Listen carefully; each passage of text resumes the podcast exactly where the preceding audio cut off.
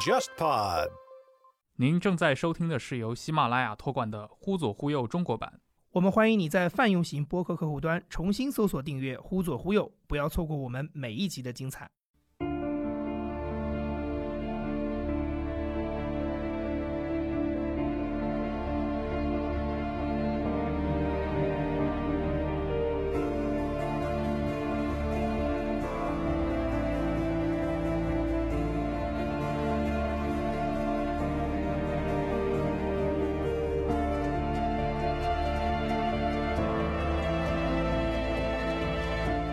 在当时的大英帝国的这个时代，它所有的殖民地都有类似的机构，而且名字都一模一样，都叫政治部，英文都叫 Special Branch，特别分部。特别分部。呃，甚至是当时公共租界的那个上海的工部局下面也有类似的机构，也是向英国国内的军情五处做直接的负责。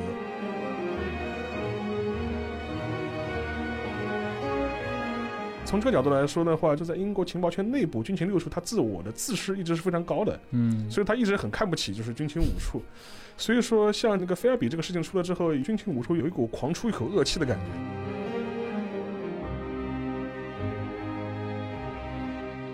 在冷战期间，苏联或者莫斯科方面的相关的情报人员，在西方世界反倒不敢做任何大规模的行动，反倒是现在的话，真的是肆无忌啊，惮。真的是肆无忌惮，采取了一个更开放或者是更豪放的这样一种态度。嗯，这可能也是跟现在一个大的一个政治背景有关系。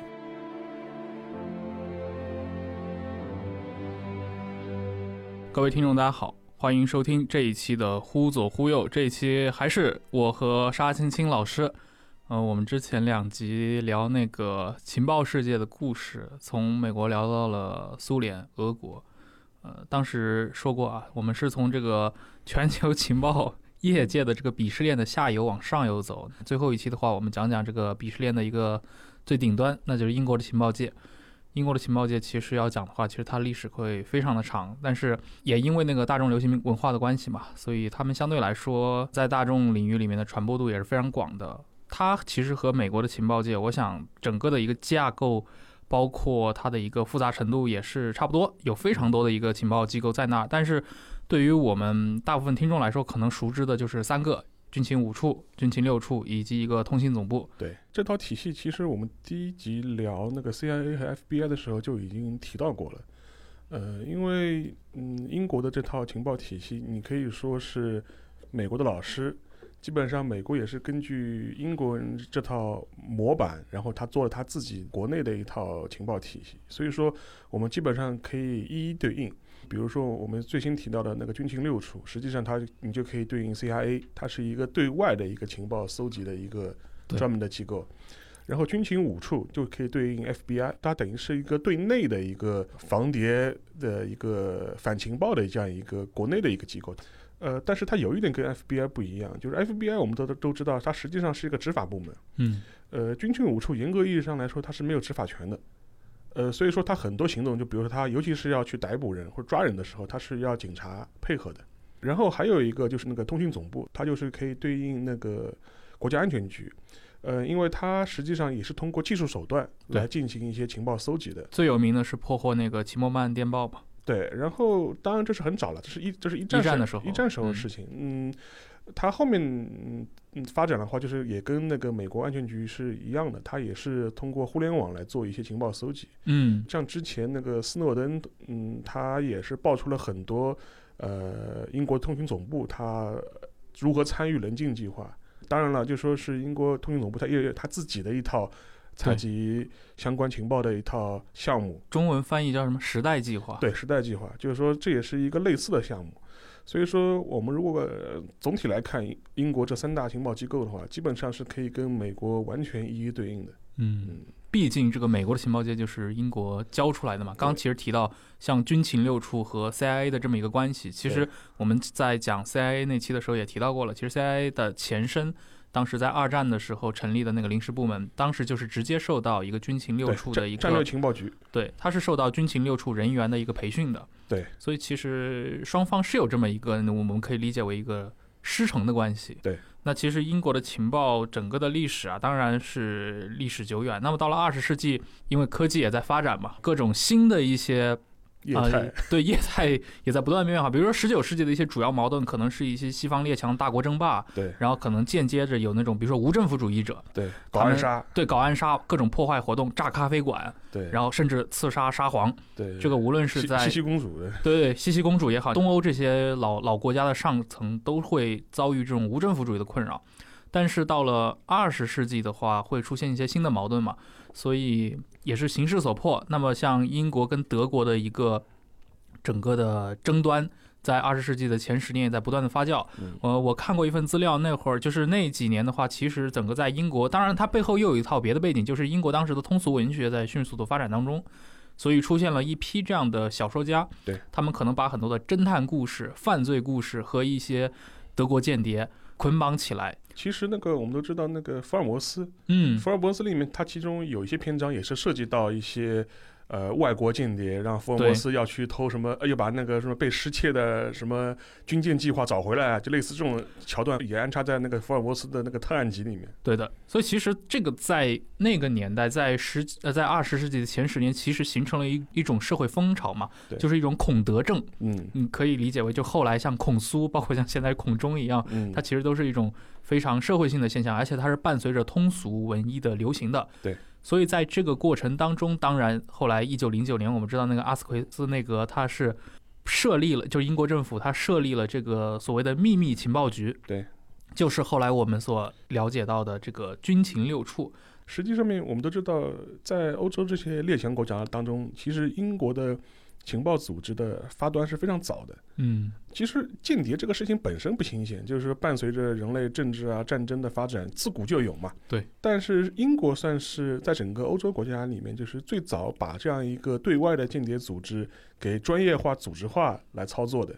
因为在此之前的间谍也好，或者是奸细也好，其实更多是一种私人的行为。嗯，就是更多就比如说某一个将军或者是某一个政治家，他通过他的私人关系，然后去暗插一些眼线，搜集一些相关的情报。但是英国就很早把这事情给专业化了。嗯呃，如果你往前追溯的话，可以追溯到伊丽莎白女皇的那个时代。十六世纪时候，她的有一个重臣叫弗朗西斯·沃尔辛厄辛姆，他是他的首席秘书，也是国务大臣。嗯，在他那个时候就开始在欧洲建立他的一个间谍网，因为当时英国的敌人是有一个大的背景，就知道，呃，有一个新教和天主教的一个争斗的一个这样一个大背景。嗯所以说，当时整个英国的国际环境随时又面临西班牙的相关的一些威胁，嗯所以说他需要在欧洲大陆能够建立一套他自己的一套情报体系嘛。所以那个时候，其实英国就很早的开始制度化的来做这样的呃对安排。所以说这是一个远的背景。呃，然后伴随着那是英国，就是说它逐渐成为一个殖民帝国以后呢，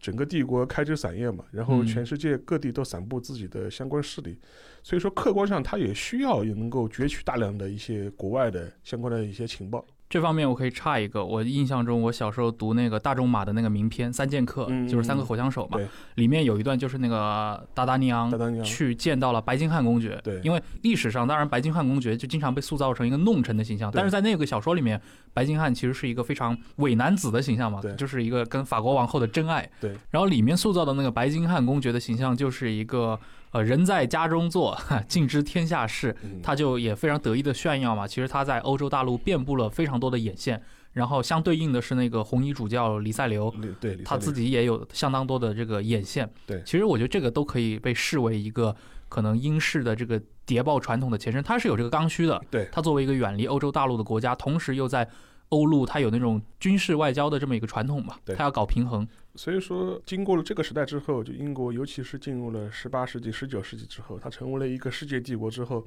它必然需要攫取大量的相关的外部的一些情报。对，呃，尤其是就是进入了那个十九世纪，我们都知道英国人开始非常疯狂的向全世界派出各种各样的探险家，是的，然后搞所谓的地理大发现啊，嗯或者说一些内亚，或者是非洲，或者是美洲，甚至南北极的一些相关的一些考察。当然，一方面它有科学探索的对因素，但另一方面很重要的，它实际上也是在搜集当地的一些风土人情的一些嗯情报，地理情报、地理情报，然后水文情报，然后风土人情。民族构成啊，对民族构成，然后像这套东西的话，基本上是做的非常非常仔细的，而且你从现在的眼光来看的话，它其实做的就是在做一些情报搜集的工作。是的，皇家地理学会嘛，对而且皇家地理学会对于东方的整个的开拓过程中，当然历任皇家地理学会的会长都本身都是大学者，对。然后很多是来到过中国，而且我觉得这里面最值得讲那个寇松，嗯，寇松本身作为那个开拓东方的大冒险家，他还当过印度总督的，对，所以其实大家可以看到整个的这帝英时代的那个学术考察跟政治是紧密相连。非常强的关联，而且像这一批所谓的探险家吧，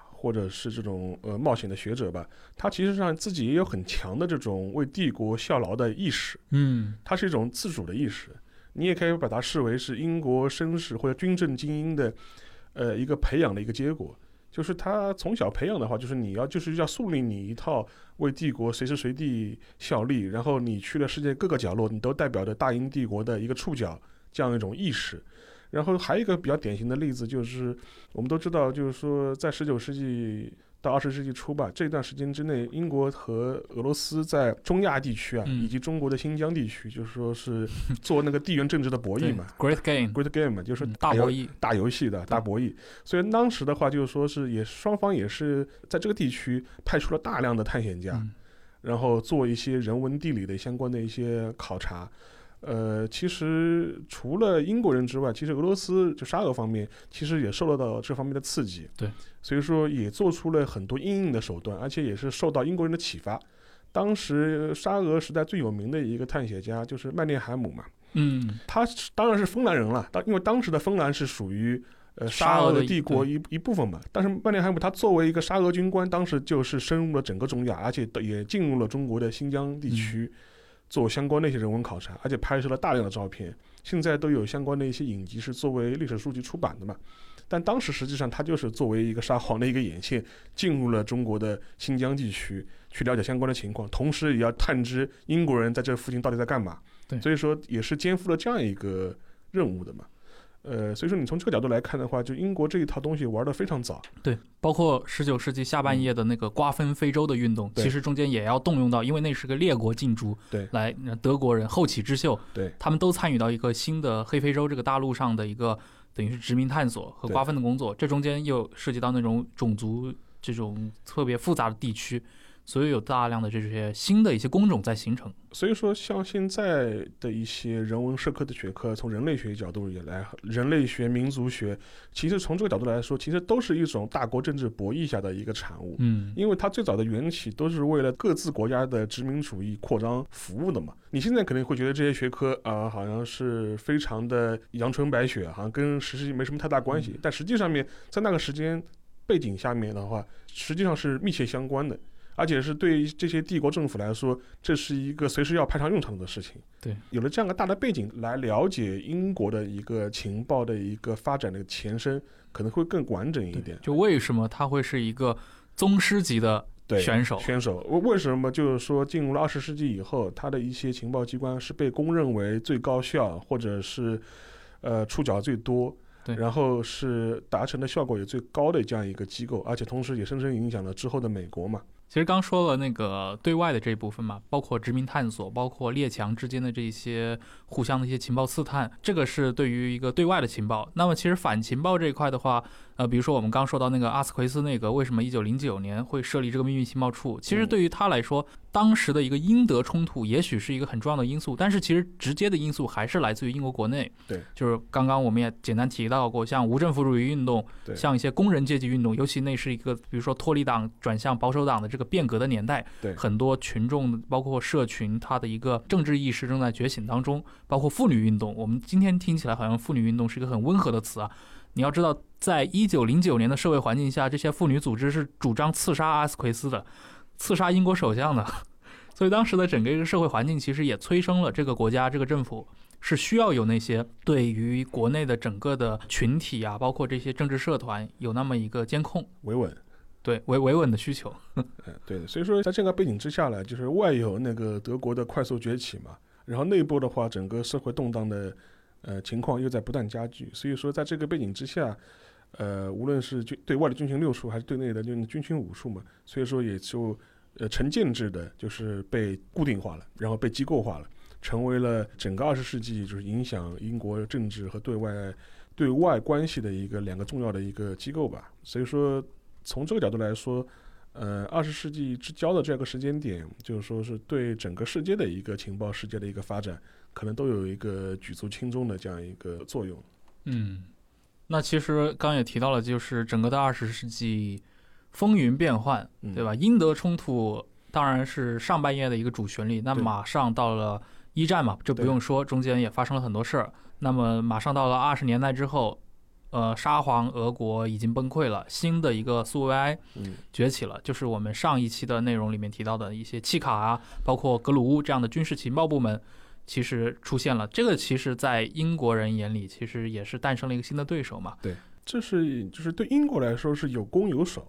在那个苏俄政权就是说刚刚诞生的时候呢，它当然是采取一个进攻的这样一种姿态吧。嗯，无论是军事层面的直接干预，我们都知道，当时协约国也曾经军事干预过对苏俄的相关的一些内部的事务嘛。就比如说在远东。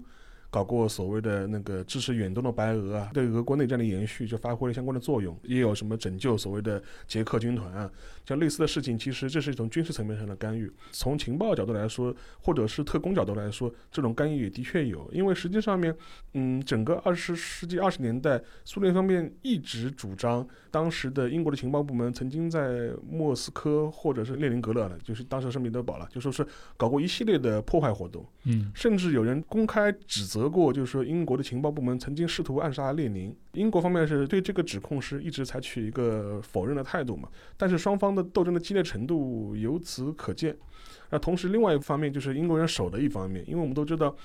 曾经有一段时间，就说，尤其是在斯大林同志完全掌权之前，嗯，当时苏联曾经有有过一段时间是考虑过要输出革命的，对，因为按照托洛斯基的同志的想法，就是说是只有全世界人民一起革命了，革命才能才能成功嘛，对，所以说当时也你也可以解释，当时有过一段时间，苏联的对外扩张的这种输出革命的企图非常强烈，所以说也爆发过之后的所谓的苏波战争嘛。呃，这是一方面。另外一方面的话，就是苏联也通过它的一些国际的劳工组织，或者是类似于像共产国际这样的组织，呃，也曾经尝试对西方国家进行渗透。嗯。然后是比如说发动各种各样的工人运动啊，就是说是大家起来造反啊，就是劳工起来反抗啊，这种呃社会煽动的这种行为非常多。对。所以说从这个角度来说，像军情五处这样的机构的话，又是处于一个防守的状态，就是怎么样在英国国内或者是在他的殖民地。要去抓捕这些共产分子，嗯，这个说起来就比较有意思了，因为我们都知道，就是说是香港港英时期。有过一个专门负责政治安全的部门，叫政治部嘛？对，special branch，special branch，就是它这个机构其实并不新鲜，就是说，嗯，在当时的大英帝国的这个时代，它在它所有的殖民地都有类似的机构，而且名字都一模一样，都叫政治部，英文都叫 special branch，特别分部，特别分部。呃，甚至是当时公共租界的那个上海的工部局。下面也有类似的机构，也是向那个英国国内的军情五处做直接的负责。啊。呃，对，因为 Special 嘛，它简称 SB，对，邵氏，所以它确实代号是邵，在香港的话，香港代号是邵氏邵氏。然后，呃，我看过一些二十年代到三十年的相关档案，就说里面会对全世界共产国际或者是有共产国际身份的相关的一些人员的。全球流动进行跟踪，我随便举个例子，就是大家如果耳熟能详的人吧，就比如说马林，嗯，马林他当时是作为共产国际的代表跑到上海来嘛，他自己本身是个荷兰人，嗯，他的整个一个呃行踪流程的话，因为现在他的档案也公布了嘛，除他个人档案之外，我们现在也能够通过一些其他机构查到当时的。呃，英国的或者是西方世界的各个相关的这种情报部门对他的监控，就比如说，应该是荷兰东印度就印尼方面的相关的情报机构查知了他的行踪，然后会把他的行踪通报给呃上海方面，啊，工部局方面知道哦，这个人来上海了，什么时候去了香港。香港政治部马上就接手，有一个情报传递的这样一个工作，嗯就随时是跟着他的一些一举一动实时的掌握的。对，所以说当时共产国际它有一个遍布世界的一个，你可以说是一个情报网络或者是一个消息网络，但与之相对，呃，以那个英国军情五处麾下的分布各地的那个邵氏机构吧，其实嗯也有一个反制的这样一个网络。嗯，所以说，对他们之间能够标定的一些人是做一个全球跟踪的，而且这些消息是在这些 SB 机构之间是互相传递的。嗯，我们刚刚其实说了这么多三十年代，也就是两次世界大战之间的这种嗯呃情报的斗争，包括一个整个的一个态势，这种因苏对抗。但是后来因为知道这个纳粹德国崛起了嘛，嗯那后来又进入到另一个故事，包括整个二战啊，二次大战中的这个情报战是非常精彩的。但是一样的问题，这个太复杂了，对，我们单独聊的话，这个聊不完。呃，所以我们这个二战的这部分跨过去，包括丘吉尔，其实丘吉尔本人是作为一个英国情报史上是非常重要的一个人物。我们之后会开专题再单独讲吧。就是是的，是的，是的，因为丘吉尔同志真的一生太精彩了。对他作为一个海军的大臣，也做过那个内政大臣，然后他主导过，他还当过财政大臣，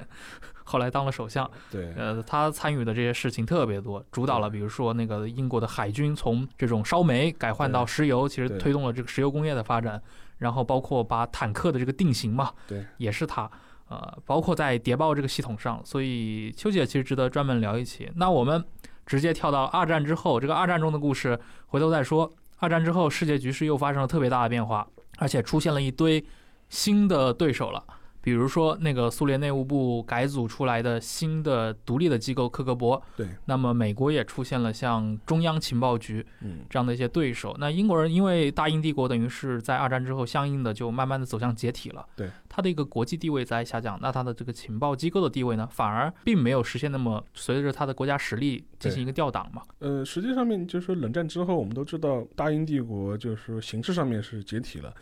而且它也面临了一个帝国衰落这样一个大的个一个命运嘛。但是从情报机构来说，无论是军情五处还是军情六处，它的重要性反而更加提高了。啊，其实这个道理很好理解嘛。你想想看，在一个帝国崩溃，然后你庞大的军事实力就不复往昔的这样一个状态之下，你更需要通过一些特别的手段或特别的机构来弥补你实力上的一些差距嘛。然后同时就是说是在之后展开的呃冷战的这样一个大的格局之下，双方的交锋更多就是在这些特殊管道、特殊平台或者是一些特殊的方式展开的。所以说，在这个情况之下，呃呃，军情五处也好，军情六处也好，反而是被推到了斗争的第一线去了。嗯而且我们也知道嘛，之后就是说是对于相关的一些文艺作品，对此有过一些很生动的一些描述嘛。对，无论是从那个勒卡雷的他比较写实的冷酷的这种间谍世界的描写，还是到零零七的弗莱明这种浪漫主义非常浪漫主浪漫主义到极致的这样一种描写，其实都有嘛。嗯但是你两者综合，或者是你综合起来看的话，这也是说明了，就是说在当这样一个当时的一个大的一个背景，而且对于英国的这种情报机构来说，它的一个传统反倒不像它的军事部门一样有了一个更好的延续。因为军事部门我们都知道，在二战之后，英国无论是海军还是陆军都面临一个大裁军的这样一个对背景嘛。海军不用讲了，对吧？就是当年的，就是说是驰骋四洋的舰队，到后面四一九四五年之后，自己都拆得七零八落了，就是属于。然后陆军们也大幅都缩减。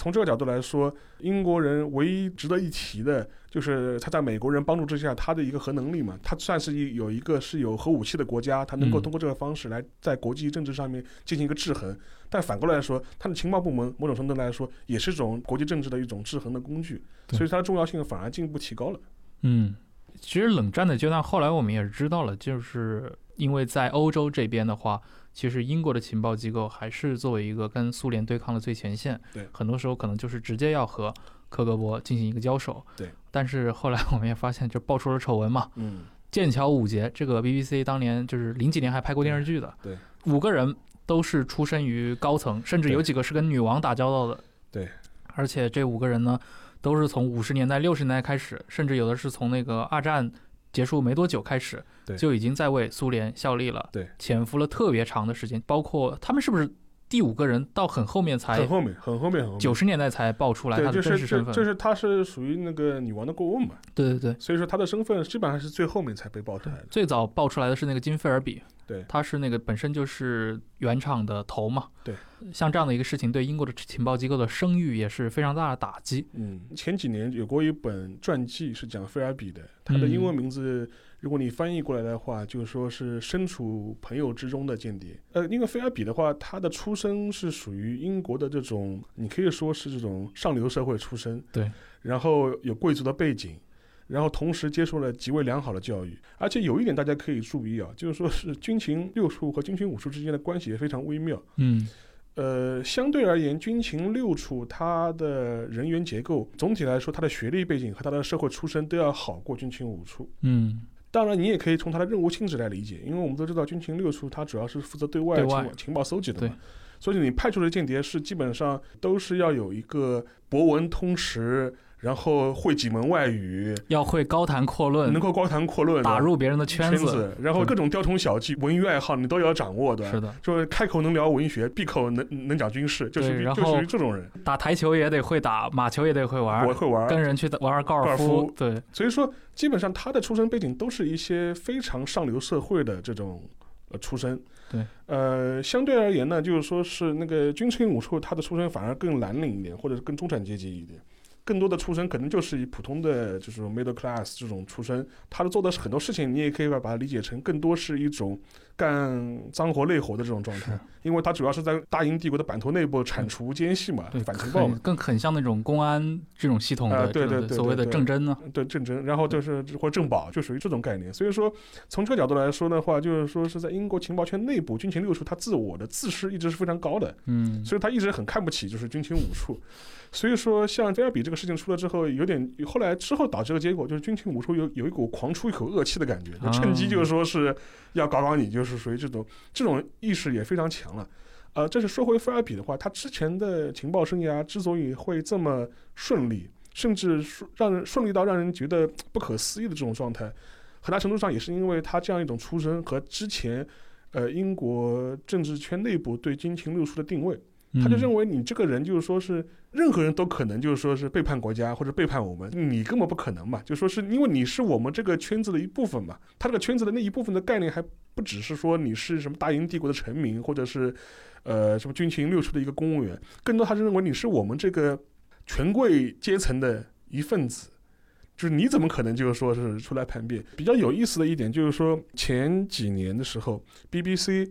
呃，曾经在那个东德的那个档案馆里面找出了一卷那个录像带，什么录像带呢？就是一九八一年左右，菲尔比在东德那个安全局的一个讲座，嗯，就是给东德的这个斯塔西嘛，就是讲解他的一些呃潜伏经验，潜伏经验或者情报工作的一些经验，嗯里面提到了他当时他在那个英国怎么样去传递情报的。他就整个过程，他就说，每天晚上我就会把一包报告，里面也有其中也有他自己写的报告，或者是他收到了一些信息的一些文件，交给他苏联的线人，然后他就会去翻拍。第二天早上的时候，再再把这个包还给他，周而复始，连续了好几年。这看上去没什么技术含量啊。哎，所以说，就说大家就觉得这个事情，that that's it，就就就这么简单吗？他说，他说就这么简单，就是在这个环境之下，没有任何人对他有过一些怀疑，怀疑，所以说这个事情本身其实对英国情报系统的内部有一个非常大的震荡嘛，就是另外一个嘛，就是军情五处也通过这一系列事件，就是说是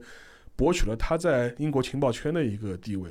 是的，因为在那段时间以后，其实整个的包括英国公众对于自己国家的这个内鬼的事情就非常关注。其实某种程度上，这个对于这种军情五处这类的反间谍、反情报的机构，是一个非常好的一个扩大自身权力的机会。因为后来也爆出过很多事情嘛，包括军情五处对于唐宁街十号的这么一些监听对，去进行窃听。那你想，作为情报机构，是不是应该去监听首相？对但是这个从出发点的角度，他们可能认为首相身边就是不保险的，会很多机密信息，我们确实要瞒过这些最高层的政治领袖。有个例子就是说，我之前看过日本外务省情报局的原局长叫孙其祥，嗯他曾经回忆过一件事情，就是他当时曾经在莫斯科留学过，嗯，然后学俄语啊，就是类似这种。然后就是说，同时呢，也在欧洲，就是说是学习当地语言或者欧洲风土人情的过程中中呢，认识过一个英国的军情六处的一个官员，代号是 A。这个人其实当时曾经是要被派到莫斯科去潜伏的，或也不叫潜伏，就是当间谍的。结果后来在他临行前，他的那调令被撤销了。嗯英国的外交部通知军情六处，说他的调令取消了，因为我们认为他的俄语不过关。嗯，当然，当然这是事后这个 A 跟孙其响的一个就是回忆了。后来这个事情直接导致了 A 在之后的英国的这个政府内部或者在军情系统内部的升迁就受到了很大的阻碍，嗯都觉得你的专业能力不过关嘛。所以说很长一段时间他就只是做一个非常普通的一个呃文员。后来大概一九八五年的时候，孙其祥再一次去英国的时候，居然又碰到了 A。这时候 A 已经成为了军情六处的人事局的副局长了。当时觉得非常奇怪，他说：“哎，你当时不是因为那个调令被取消的事情，就是混得非常不好嘛？你现在怎么又混上来了？”嗯结果后来 A 就跟他说：“哎呀，就是后来我们发现，我当时调令被取消，完全是苏联人的阴谋。因为当时的英国驻苏联大使在跟他的苏联女秘书搞婚外恋，然后这个苏联女秘书后来事后研判，肯定就是 KGB 方面的人。嗯然后是说是他就担心我去了之后，跟这个苏联女性雇员的不正当关系会被曝光。”哦，所以说当时他就运作日英国外交部，就把我留在了英国，然后以这个我俄语不过关的名义来发布了这样一个调令。所以说这个这个事情是直到了十几年以后才被挖出来，然后他也得到了沉冤昭雪，然后重新在那个军情系统内部就说是嗯获得了他应有的这样一个职位嘛，又被提拔上来了。所以说你又能看出来，当时的冷战背景之下，其实类似的事情会非常多。对，这情报头子其实有时候他会拥有一些过大的一些权利，然后甚至干预，就蒙蔽整个的组织，甚至蒙蔽政府。那其实我们之前也聊过嘛，其实很多时候在这种大国博弈当中，比如说在一些最剧烈的对抗里面，军事方面，其实相对来说双方的实力是一个最终的较量的工具。对，呃，其实情报能提供的一些决定性的作用其实比较少。嗯呃，但是在冷战的这么一个框架下，因为大家是避免热战，相应的它的一个情报价值，包括情报机构的作用，嗯，就显得非常重要了对。也就是刚沙老师说过的，本来这些机构五处也好，六处也好，他们原本应该是一个在幕后的机构，但是在冷战的时候，他们反而成为了前线。对，就拿古巴导弹危机举例子吧，实际上。从英国人的情报机构来说，的确是发挥了它的作用。嗯，因为我们前面好像讲了，就是说是啊，就是那剑桥五蝶啊、菲尔比啊，然后什么呃，英国驻苏联大使被睡了，就 就类似感觉好像都很无能的样子了。但实际上面其实他还是有很多成绩的。呃，最典型的例子就是说，他在二十世纪六十年代初的时候，当时的英国的军情六处成功策反了一个格鲁乌的军事情报官潘可夫斯基。嗯他的一个最大的贡献就是向英国方面提供了苏联人在古巴导弹部署的一个实际情况，然后这些相关的情况也就同时被共享给了美国方面。所以说，在那个高空侦察机拍到了相关的导弹之后，当时美国人就要急速的研判这些导弹的。呃，实用性到底如何？对能不能发射，或或者是它是不是已经 settle down 了？就是整个事情能因为因为当时布置的都是一些中程导弹嘛，对就几分钟就可以打进华盛顿的。所以说这些导弹的性能到底怎么样？到底是哪些导弹？然后它的部署情况怎么样？然后到底是哪些人在操作它？双方是怎么样一种合作关系？这些情报的话，实际上就是通过这个格鲁乌的这样一个军事情报的一个官员，呃，泄露给了英国方面，然后英国方面也把这些情报通关给了肯尼迪政府。所以说，从这个角度来说的话，军情六处的确是对古巴事件的解决或者它的走向产生了实际上的非常重大的影响。嗯，我也看过一份那个材料嘛，嗯，就是当时古巴危机最严重的那段时间，当时的肯尼迪总统就经常和时任的这个英国首相通电话。当时可能英国那边在晚上，然后应该是那一年的古巴导弹危机是六二年，对，呃，六二年应该是十月份，当时当时那个英国首相是麦克米伦嘛，然后肯尼迪好像就问了麦克米伦一个问题：美国应该如何对待古巴？是应该把它灭了，还是说留作在柏林问题上的筹码？嗯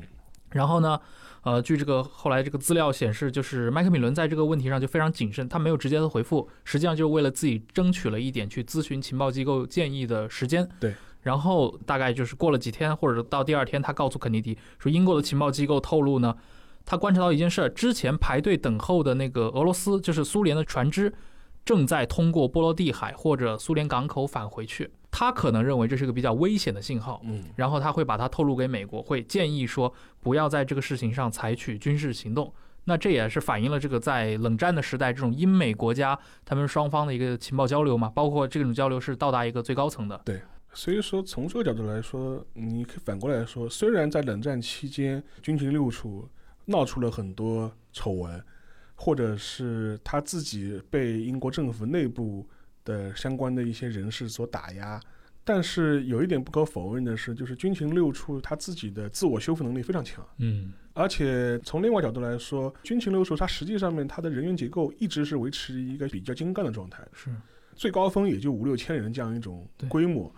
呃，你反过来去跟 CIA 比，克格勃跟克格勃比，就基本是几十万人，就基本上是一个非常小的一个比例，对维持了一个非常高效的运转。当然，反过来你会说，他好像似乎被渗透的很厉害，出过很多的这种被策反嗯的情况。我是这样理解的，呃，之所以会出现这种情况，很大程度上也是由于他就是在战斗的第一线，嗯你跟敌人交火的时间多嘛，你当然自己挨枪的情况也多嘛，这是很正常的事情。就是说你不想被渗透很简单嘛，你根本老死不相往来，你最安全嘛。所以说，以某种程度来说，这可能是这是一个你必须付的一个成本。对，这个就是我们当年那个呃第六期《忽左忽右》里面，嗯咱们聊那个间谍小说那期，郑世亮举的那个例子嘛。我们看到那个电影《郭将裁缝士兵间谍》，那里面有个非常经典的桥段，就是他们开圣诞节舞会的时候。当时其实就是一个人顶着列宁的头上上去了，然后整个的军情六处的人在那唱唱苏联的国歌，对，对，这其实蛮有韵味的，而且那个镜头里面只有一个人在摇头，就是那那哥们儿是那个匈牙利裔，他是真正的东欧人，所以他看到你们这帮伦敦佬，对你们在情报工作第一线唱着苏联的国歌，然后在那哎边喝酒边摇头，对，所以说我觉得这是非常能够说明一个当时的一个情况吧。嗯。但我觉得从呃情报工作或者是冷战背景下的情报工作来说，这也是一个非常自然的一个现象。你也不能因此来否认军情六处它在冷战期间取得的一些相关成绩。而且实际上面从事后的效果来看的话，军情五处它的功效也的确发挥到了。而且你要计算它的投入产出比的话，某种程度来说，它的确是一个非常高效的情报组织。嗯。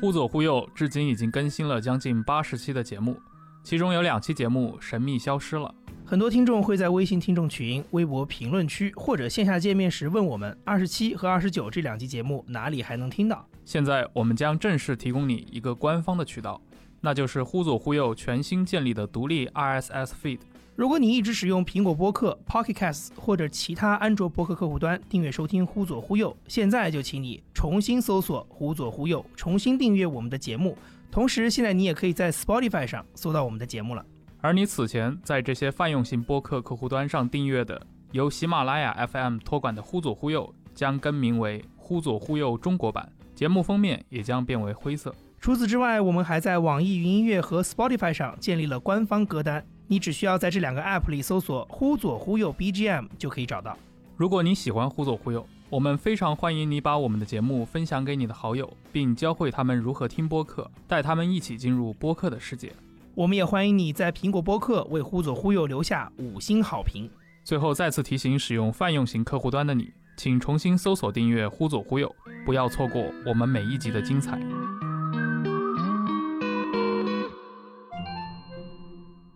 那么到了八十年代，也就是说勃列日涅夫去世以后，其实整个的美苏对抗的趋势相对比较缓和嘛，或者我们换成说，苏联在这个竞赛中的优势得到了不断的增强。嗯，明显整个八十年代，包括苏联自己也进入了一个改革的时代，间谍的这种氛围，当然还是以情报战的还是一直存在啊。但是当时英国本身国内的这个问题也变得非常严重了。我们后来知道，像撒切尔时代。爱尔兰共和军的那种爆炸案，当时甚至撒切尔身边的非常重要的一些智囊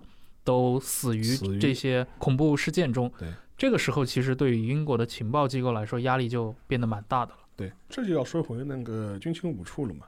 因为它实际上面我们都知道，进入七十年代以后，就英国国内的本土的恐怖主义行动越来越多。嗯，当然，这也可能不光是英国了，整个欧洲都有。我们都知道，意大利也有嘛，就是所谓的赤旅嘛，就这种类似的情况。它是一个全球，你可以理解为左翼加分离主义嗯，糅合在一起，包括当那个日本的就是所谓的日共分裂了，赤军，一再分裂之后，在巴勒斯坦成立了日本赤军。对。然后像类似的这种活动的话，某种程度来说，的确是当时的英国对内的军情武术需要应对的。他的应对的重点已经从反间谍、防颠覆变成了直接向恐怖主义交锋的这样一个过程。就前几年成龙拍过一部电影，他那个中文译名叫《英伦对决》嘛，嗯，实际上它的背景就是一个爱尔兰共和军的一个新组织，在二十一世纪又重新萌芽了，对。然后策划了一起恐怖主义活动。把他的那个角色的把成龙饰演那个主角的女儿给炸死了。然后那个成龙就是为了报仇，然后就又去找到了当时已经退隐江湖、金盆洗手的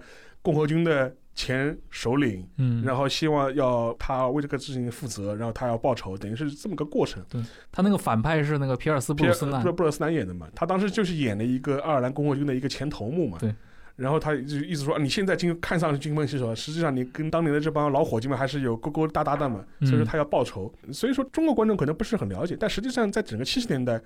八十年代，对英国人来说，这是一个非常现实的威胁。对。整个爱尔兰共和军它的一个袭击活动，从那个北爱尔兰一直延伸到英国的本本土对伦敦嘛，伦敦嘛。在那个路边的垃圾桶里面放炸弹，放炸弹嘛。所以说这个事情的话，已经上升到了一个国家安全的这样一个角度了。而且实际上面，呃，你现在去贝尔法斯特的话，还能看到当时那些族裔之间或者要独立的这帮人之间的一些斗争的痕迹。所以说，当时的军情五处来说，它的一个最著名的一个工作，就是要国内维稳，然后保护它的政治安全。嗯呃，我们都知道有一个非常著名的一个英国的一个政治喜剧叫《施大臣》（Yes Minister），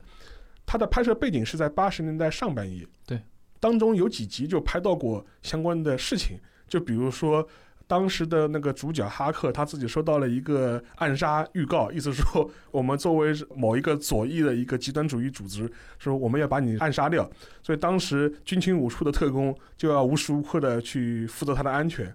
然后同时的话，就是说是还拍到过一些相关的一些背景，就是说当时在英国内阁里面最倒霉的位置就是北爱尔兰大臣。哪个倒霉蛋儿，就是说是被首相排挤，就会把你派到北爱尔兰去处置相关的事件去。所以说，你能看出当时的英国的一个政政治背景和一个政治环境。然后，到国内的治安，在整个八十年代，军情五处的对内的工作完全就转移到了对内国内恐怖分子的一些镇压或者是那个清剿上面去了。对的。而且在整个的八十年代，因为伴随着撒切尔政府的上台嘛，他其实跟情报世界的关系是非常有意思的。比如说，外部一直觉得撒切尔夫人对于情报有无止境的热情，嗯。但其实这些他们的幕僚也会指出来，其实撒切尔本人并不信任这些，无论是军情五处还是军情六处，因为他们主要是觉得这些英国的情报机构在对付苏苏联的时候有所懈怠，而且他其实撒切尔本人也运营了一个由私人顾问组成的一个小的顾问团体嘛，里面有什么《经济学人》的编辑对、前记者，也有那个艾瑞尼夫，就是那个被爱尔兰共和军炸死的那位。就是在撒切尔时代，他其实在因为爱尔兰共和军对他来说是一个相当直接的一个威胁，所以他在整个的斗争过程中也是相当多的使用到了所谓的这个情报系统，对把它当成一个工具来使用。就爱尔兰共和军，它有两个实体，一明一暗。就暗地里的话，就是极端主义组织嘛，就是爱尔兰共和军。你可以说它是恐怖主义组织，你也可以说它是一个极端主义组织。但是它有一个公开的一个政治身份，就是新芬党。它在北爱尔兰和爱尔兰的议会都是有相关的议席的。北爱尔兰的问题，某种程度上来说，也是一个大英帝国解体的一个问题。我们我们都知道，嗯，在二十世纪初，爱尔兰要求独立嘛，然后在完成了它的独立之后，爱尔兰内部就爆发了一场内战。一方要求统一爱尔兰全岛，另外一方面面就是接受了跟英国人的妥协，保留了北爱尔兰部分在英国境内，然后以此求得一个爱尔兰共和国的一个成立。但是呢，就是说是在整个内战过程当中呢，支持全全岛统一的这个派别就逐渐被镇压了，嗯失败了。之后就变成了所谓的北爱尔兰共和军，对，或者是他的政治组织是新芬党，就是他们是积极要求不惜采取军事手段要爱尔兰全岛统一的，嗯，就是要把英国人从那个赶出去。北爱尔兰彻底赶出去。呃，所以说是有这样一个大的一个政治背景，然后这个组织一直是在二战之后延续到了九十年代。北爱尔兰军的消灭实际上也是一个政治上的一个解决的方式。一方面的话，爱尔兰共和共和国本身在八十年代以后就基本上是对北爱尔兰的恐怖主义是做了明确的表态，就是不支持相关的恐怖主义的行为。割席，对，要做那个政治解决，对对你可以说是割席，这是一方面。另外一方面的话，北爱尔兰内部的政治领域，呃，新芬党它有了他自己更大的或者是更合法的一个政治活动的空间，嗯，所以说也导致了这批要求全岛统一的这批极端主义者内部也发生了相关的一些分裂。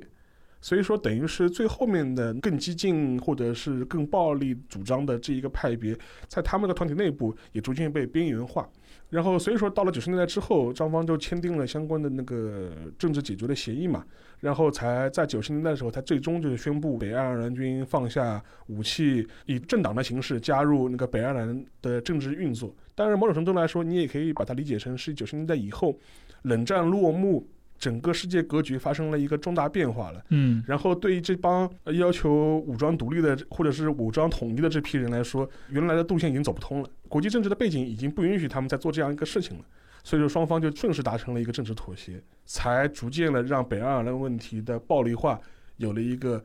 消解的可能性了。但是有一个问题啊，因为我们都知道现在英国脱欧了嘛，所以说导致这个结果，北爱尔兰问题的敏感性又再度重新浮现，浮现了。而且实际上面在去年也发生过了几次规模不是很大、事先有预告的呃类恐怖主义行为，嗯，就是在北爱尔兰。对，所以说这个事情的走向会怎么样，其实也待观察吧。对，这也是个历史包袱，也是个历史包袱。他之前等于是说，当时北二的政治解决的一个蓝图，非常像我们中国人的东方智慧，就是说，呃，这个问题很难解决，我们留我们留在下一代人解决。下一代总是有智慧的，对对对，就是悬而未决。悬而未决，就是嗯。但其实你刚刚提到像北爱尔兰共和军的这个事情，他从七八十年代非常严重的这些一个被定义为恐怖组织这么一个现象，到最后二十世纪末接近一个达成了妥协，最后这个事件等于被消弭掉了嘛？对。他其实这部分经验，其实后来好像军情六处也把它运用到了阿富汗对问题上去。呃，我记得也我也看过一份材料，当时提到过军情六处在阿富汗，比如说跟塔利班的这个沟通当中，他们其实是试图运用一些过去对付北爱的经验。比如说，去和塔利班旗下的一些分支机构或者说组织领袖达成一些私下的谈判。对，他其实当时绕过阿富汗当时总统卡尔扎伊的，因为卡尔扎伊其实本人还是一个比较性格。我们可以简单说是一个极端一点的人，对。他其实也不太信任英国人，而且卡尔扎伊背后的一个支持者主要当然是美国嘛，对，啊，所以在这个过程中一直就不太顺利，这个就涉及到了你的国内经验运用到一些更复杂的、有多方参与的这种国际事件当中的话，你需要考虑到的变量其实会更多，而且就是说在国际事务当中呢，英国人他作为一个老牌帝国主义国家，相对来说是非常实用主义的。就美国人经常会在国际事务当中会有犯轴的时候，就是就一定要跟你干到底，就是出于一种很莫名其妙的意识形态上的一种包袱，就是我一定要坚持某种所谓的理念。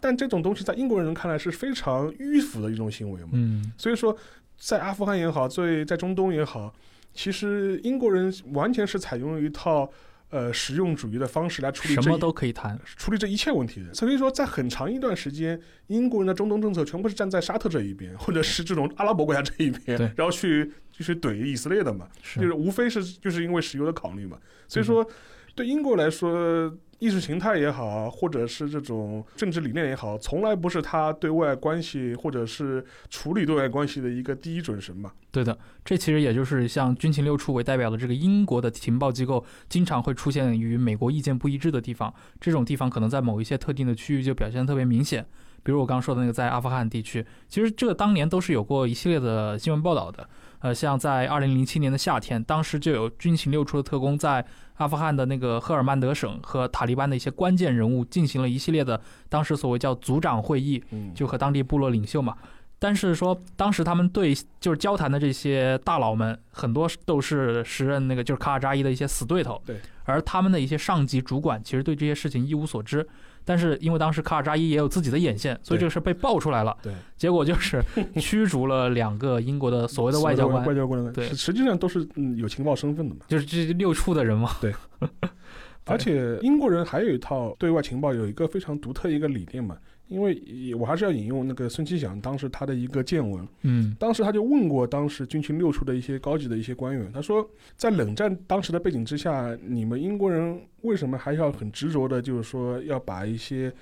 呃，你的特工或者这些情报人员派到一些比较危险的一些冷战交锋的前线，嗯，无论是东欧也好，甚至是苏联本土也好。而且据他所知，这些人的人身安全都是得不到保障的嘛。对，当时军情六处就给他一个回答，就是说，他说实际上面就是说，随着科技的发达、通信技术的先进，很多时候你不去现场，其实你也能掌握相关的一些信息。但问题是，同样的信息，你有可能得出两种完全相反的结论。嗯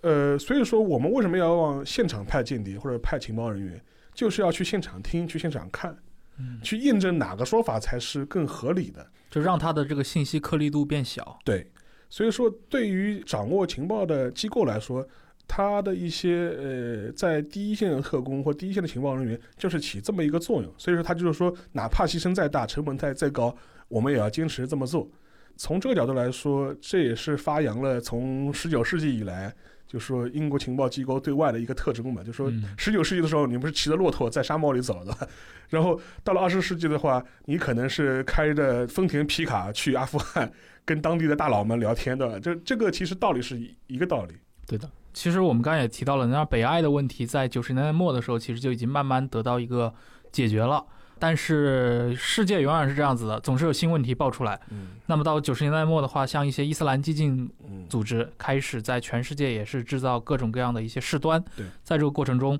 嗯，伦敦嘛，它毕竟后来成为了一个 恐袭也遭遇过恐袭。对，而且呢，我记得九十年代末，当时那个英国那个情报机构的一个高官，应该是叫兰德。嗯然后呢，他是当当时接受一个媒体的访问嘛，就是被问到当时他所处的那个时候，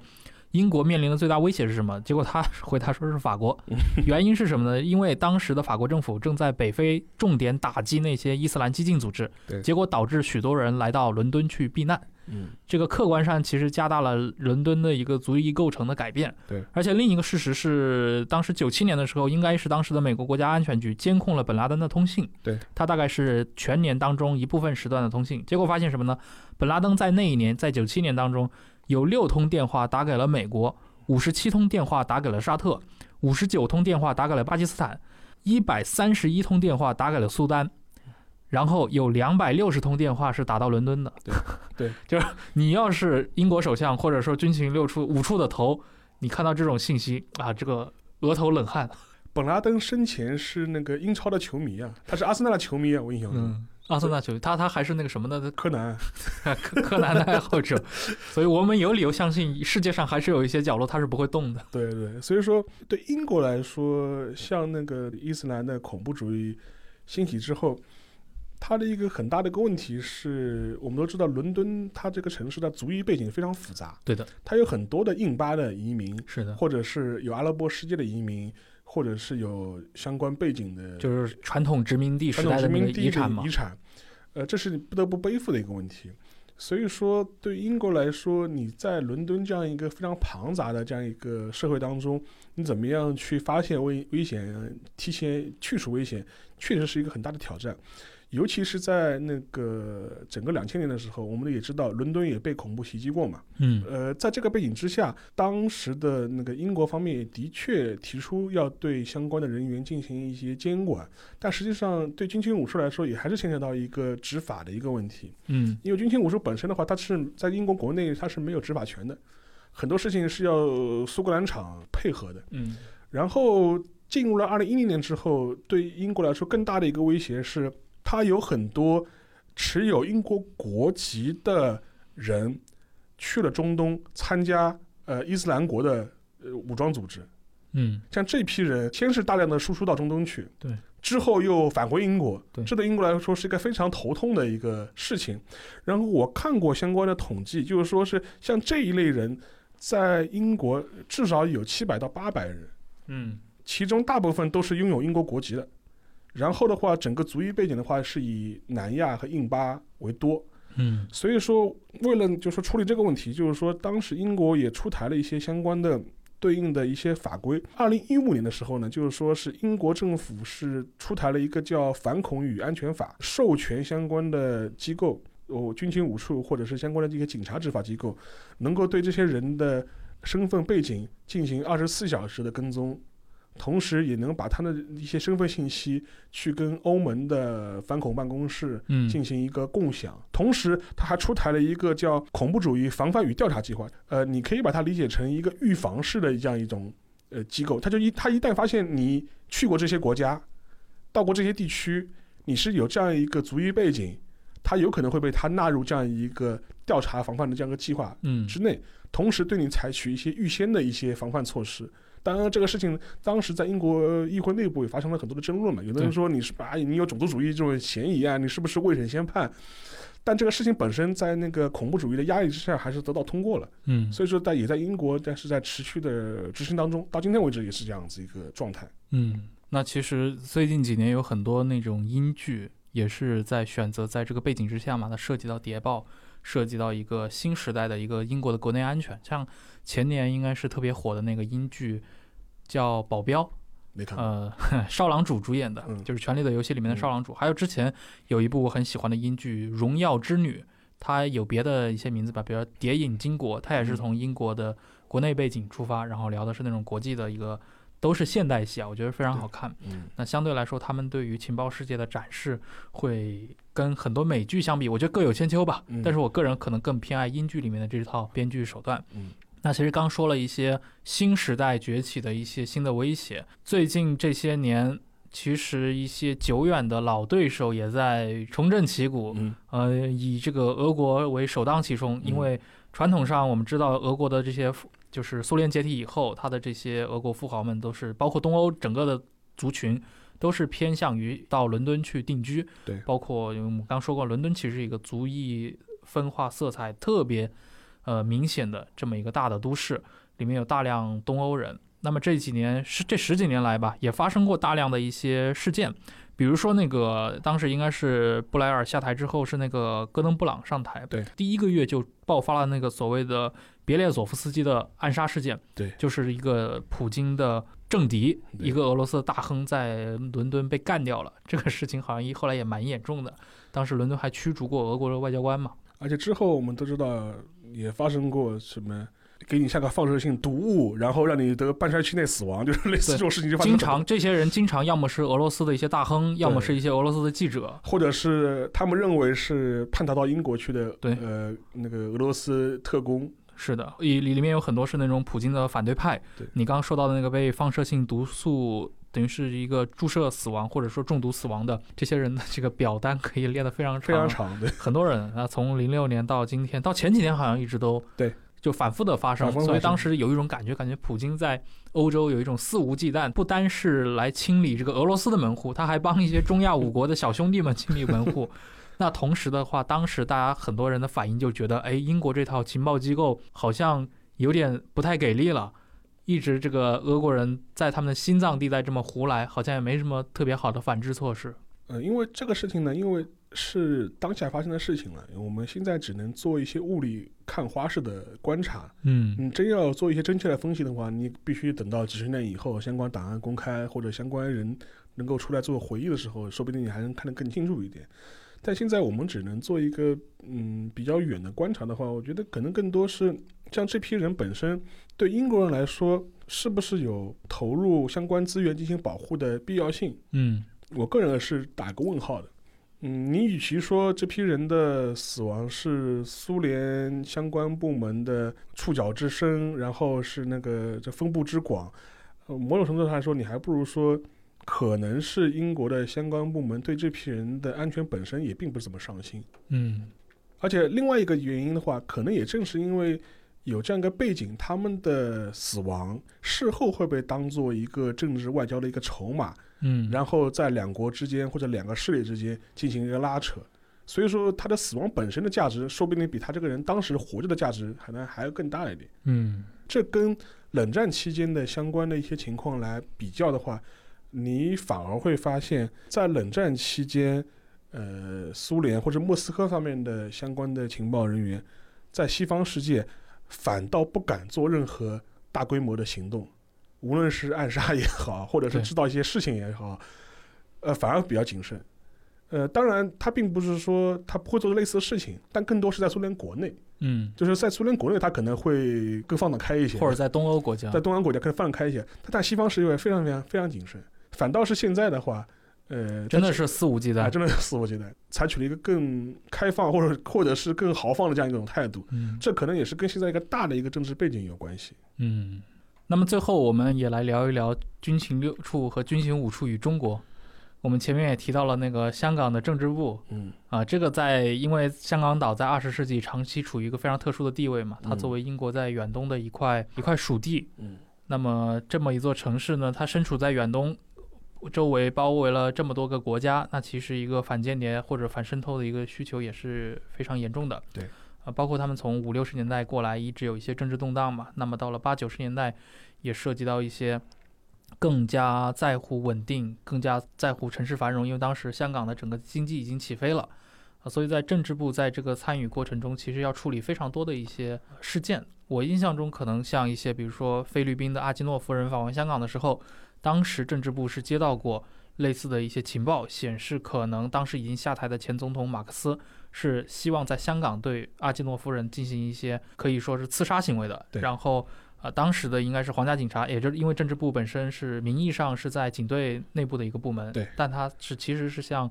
军情五处汇报。对，他当时是圈定了一个在香港的十二人的一个名单，然后对这十二人进行了一个预防的措施。对，所以后来也是没有造成这么一个丑闻嘛。对，对，所以像类似的一些情况，是不是沙老师可以给我们的听众大致的介绍一下？呃，就是我我前面讲过一句话，就是英国人他在对外关系或者情报世界是一个非常实用主义的态度。你在香港政治部或类似的相关机构上面也能看出来。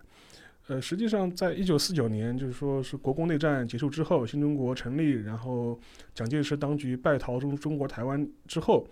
香港成为了一个双方政治角力或者情报角力的一个战场。嗯，在很长一段时间之内，尤其是在五十年代初吧，国共双方的呃地下工作者或者是情报人员在香港，嗯，可以说是刀光血影。曾经发生过，就比如说很有名的，当时原来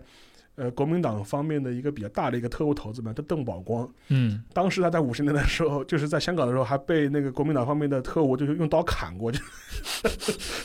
就当就当街拿刀砍你，就 是、嗯这种，而且围绕在香港发生的这种刺杀事件或政治的这种暗杀事件，其实非常多。非常多。所以说导致个结果就是说是英国方面或者港英当局方面对此非常头痛，所以说当时就责令政治部一个很大的作用就是你必须要对双方的人员进行一个全面的讲监控。嗯所以说我先不讲，就是说他对大陆方面的一些工作吧，我可以先讲台湾方面。嗯我看过当时港英方面对那个国民党当局在香港的呃特务的监控的档案，就事无巨细的进行一些记录，就是要要实时掌握这批在香港的蒋介石当局的这批人马，或者是这批特工或者这批情报人员在香港的一举一动。嗯随时掌握，然后随时通报，然后随时采取必要的预防的措施，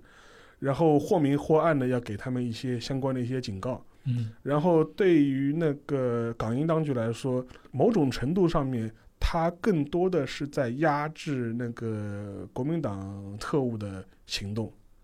因为他很清楚香港的它的特殊的地理位置上面，它很难跟大陆做完全的切割。是的，它的相关的资源全部是要靠大陆方面供给的。对，所以说从这个方面，你可以说是达成了一种默契，嗯就是说我控制或者我约束国民党方面在香港的行动，嗯给予大陆方面的相关的一些人士或者亲大陆的一些人士有一些活动的自由，换取一些呃资源上的一些保障、供给上的一些保障。嗯，所以说，在整个五十年代的过程当中，实际上是处于一个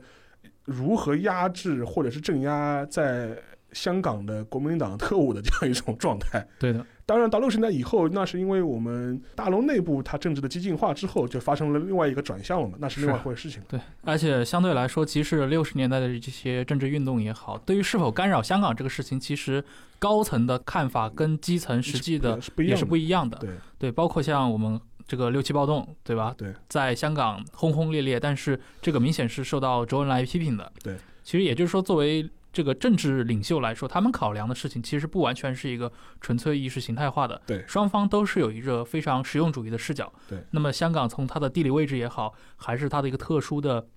呃，政治环境也好，它的一个长期的存在，甚至它的繁荣，对于当时的中国内地肯定是一个互补的，对以及一个有利的这么一个态势。那反倒是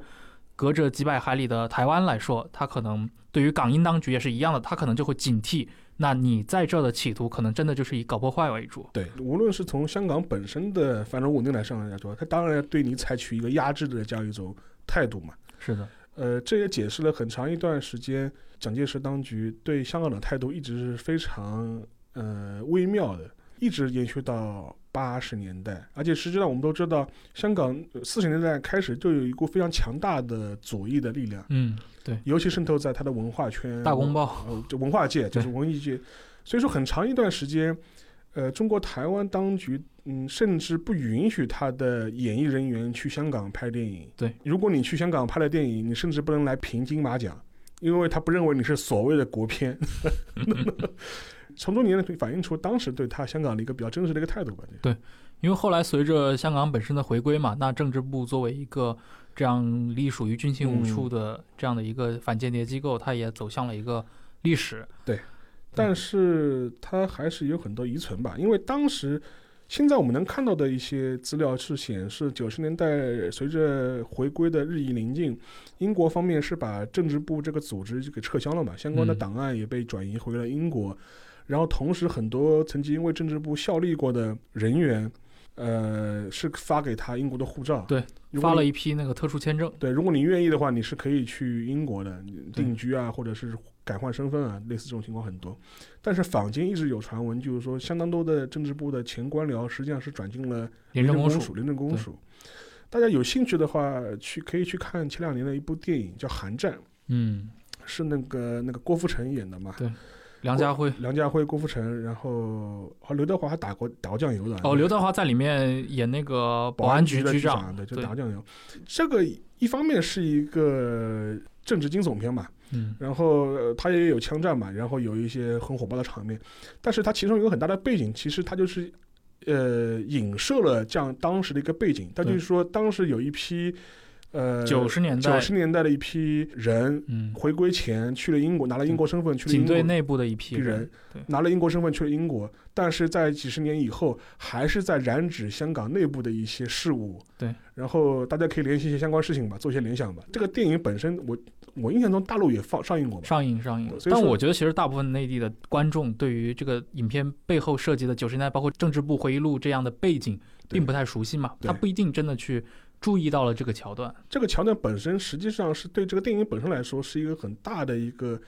预设。而且，因为我印象中《寒战二》等于是没有拍完，嗯等于是留了一个悬念在后面，整个故事还没有讲完，但给你的感觉好像似乎是这批政治部的人成为了一个大的一个反反派，藏在幕后，就是 给你这种这种感觉了，嗯就是对，它里面其实也有很多艺术发挥的部分嘛但是它依赖的那个底本，那确实是因为就是有有有一本书嘛，《政治部回忆政治录》，部回忆录，对，里面其实也披露了大量的，因为它是真的是一个港英，尤其是在警队里面，整个港英政府里面都属于最神秘的一个部门。对，对，在 YouTube 上，其实大家也可以去看到一些呃类似的一些访谈呀，他们会访谈一些政治部的外围，可能就是一些呃做一些外外出任务的这些雇员们他们的一些回忆，那都是非常具体的，比如涉及到他们日常的一些工作啊，但是去看看，即便是他们讲那些内容，我觉得也是非常精彩的。对，好，那非常感谢沙老师又给我们带来了这么多关于这个英国的谍报机构。其实英国的谍报机构，我觉得真的是可以说很多很多多很多的，题材。对以后这个有机会慢慢再说。嗯，那也非常感谢各位的收听啊、今天的这期节目就到这儿，我们下期再见。拜拜。